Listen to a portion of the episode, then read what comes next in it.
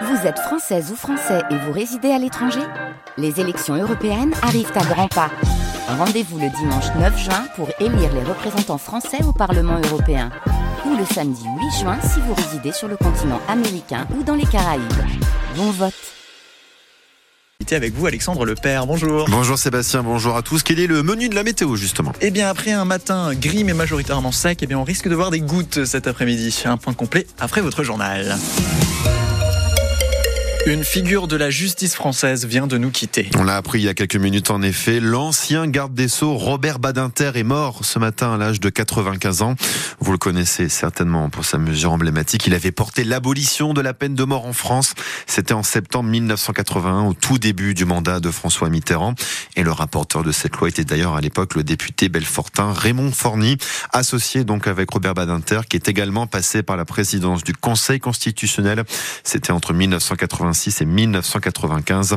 On reviendra bien sûr sur sa vie et sur son engagement contre les injustices, portrait de Robert Badinter et réaction après sa disparition dans l'émission Ma France avec Wendy Bouchard et dans votre prochain journal à 13h. On vous déconseille d'emprunter l'autoroute A36 d'ici les prochaines heures. Oui, chez nous dans le Nord-Franche-Comté, il y a tout simplement un risque de bouchon entre 13h30 et 16h dans le sens Montbéliard, Belfort, Mulhouse. Opération escargot des artisans et des professionnels du bâtiment avec une quarantaine de voitures qui vont bloquer l'une des voies de circulation. On pourra quand même passer sur les deux autres voies. Le monde du BTP ne réclame qu'une chose, être entendu sur ces nombreuses difficultés du quotidien. Charlotte Schumacher être entendu sur le prix des matériaux, des matières premières qui ne cessent d'augmenter. Alors pour limiter la casse, Pierrick Rodriguez, maçon à plancher bas, a dû revoir toute son organisation. On devient stockiste, hein. on est obligé de prendre du stock d'avance pour nos chantiers, donc de sortir de la trésorerie de manière à effacer les futures euh, augmentations éventuelles. Mais ce qui l'inquiète, c'est surtout la hausse des taxes sur le gasoil non routier, le GNR. Sa facture a doublé en quelques années. Elle a dépassé les 40 000 euros en 2023. Nous, on créons aussi nos, terrassements, tout ce qui est voirie, aménagement extérieur, donc euh, des machines qui tournent du matin au soir et donc beaucoup de consommation de GNR. À cause de ça, le maçon a dû renoncer à des clients. On limite de plus en plus l'éloignement. Avant, on n'avait pas peur de faire 50, euh, voire 60, 70 km. Aujourd'hui, on va essayer de rester euh, proche, 20, 25 km, 30 maxi. Et face à toutes ces difficultés qui s'accumulent, certains craquent moralement, explique Cédric Dillon, chauffagiste à frotter les lures. L'activité euh, dégringole, même pour certains, dans les maisons neuves, le marché s'écroule. Et il y en a qui parlent effectivement de changer d'activité, redevenir salarié ou changer complètement d'orientation. Les deux artisans demandent à être entendus, comme l'ont été les agriculteurs. Voilà l'opération escargot des artisans et professionnels du bâtiment venus de Haute-Saône ou du territoire de Belfort. Et on le répète, le trafic sera certainement perturbé entre 13h30 et 16h sur la 36 dans le sens Montbéliard, Belfort, Mulhouse. Manifestation également du monde de l'éducation aujourd'hui. Les prévisions de la carte scolaire pour la rentrée de septembre continue de mobiliser. Après les parents d'élèves du groupement scolaire Aimé Cachot de Champagny ce matin, une nouvelle mobilisation se tient cet après-midi, cette fois dans le nord du territoire de Belfort. Rendez-vous fixé à 16h15 à la sortie des classes d'Oxel Bas et Oxel Haut. Une marche symbolique pour dire non au projet de fermeture d'une classe en septembre. Une perspective qui risque de faire mal au portefeuille. Tout dépendra en effet de l'issue de ces prochaines semaines des négociations entre les syndicats et la sécurité sociale. Mais l'assurance maladie ouvre la voie à une hausse du prix de la consultation chez un médecin généraliste. Un nouveau tarif à 30 euros réclamé par le syndicat MG France. Et l'un de ses représentants est avec nous ce midi. Bonjour Yannick Schmitt. Bonjour. Vous êtes aussi médecin généraliste chez nos voisins d'Alsace à Lingolsheim près de Strasbourg. Ancien président du regroupement de jeunes médecins à réagir avec des professionnels de santé franc-comtois. Était-ce vraiment le moment d'envisager une hausse du tarif des consultations? Alors en fait, on parle euh, effectivement des négociations euh, euh, et on se retrouve autour de la table à nouveau à, faire le point parce que la dernière revalorisation de, de consultation datait d'il y, a, il y a plus de six ans. on avait obtenu une petite augmentation là à l'automne au mois de novembre à, à 26,50 euros. Hein.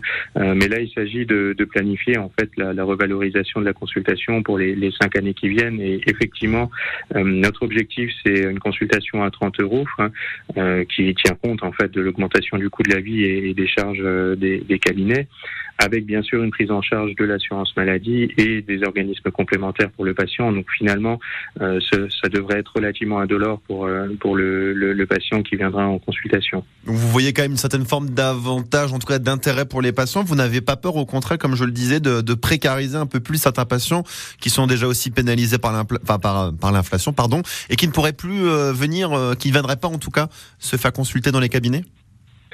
Alors en fait, au, syndicat MG France, euh, on a une position de responsabilité qui est justement de demander une revalorisation de, de, de la consultation à hauteur de 30 euros et pas d'aller euh, dans des extrêmes comme certains autres syndicats, euh, précisément parce qu'on a une préoccupation autour de l'accès aux soins.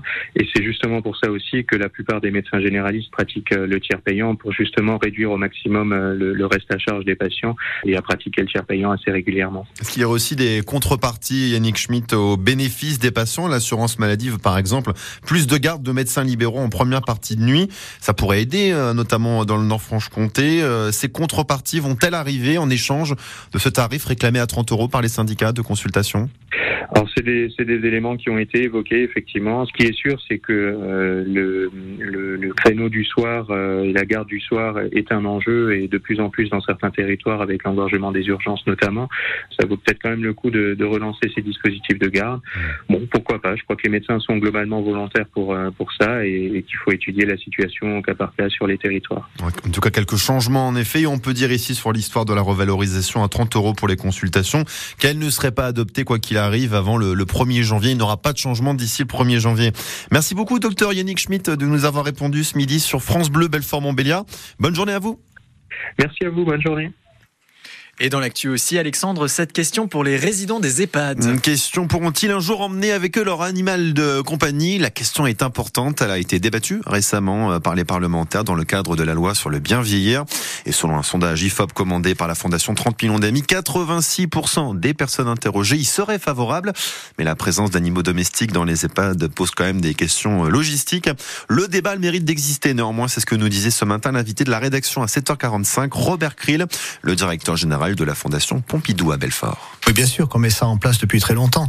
Euh, nous avons euh, eu des animaux, nous, de nos établissements, qui font partie euh, totalement de la vie de, de ces structures. Après, c'est un problème d'organisation. Oui, il faut pas arrêter cette vie, cette vie qui est, qui est très intime entre la personne et puis son animal de compagnie. Après, c'est juste un problème d'organisation, je le répète, parce que nous sommes déjà dans tous les établissements en situation de tension de personnel. Euh, les infirmiers le savent bien, les aides-soignantes le savent bien. Après, euh, bon, euh, voilà, comment faire pour mmh. pouvoir laisser le choix, puisque nous sommes tout à fait d'accord, mais c'est un problème. Si on accepte pour une personne, est-ce qu'on peut, on est obligé d'accepter pour toutes les personnes? Et avant de refermer ce journal et d'aller sur l'émission Ma France avec Wendy Bouchard, je vous rappelle l'info de la matinée. L'ancien garde des Sceaux, Robert Badinter, est mort ce matin à l'âge de 95 ans. On y revient dans quelques instants sur France Bleu, Belfort-Montbéliard.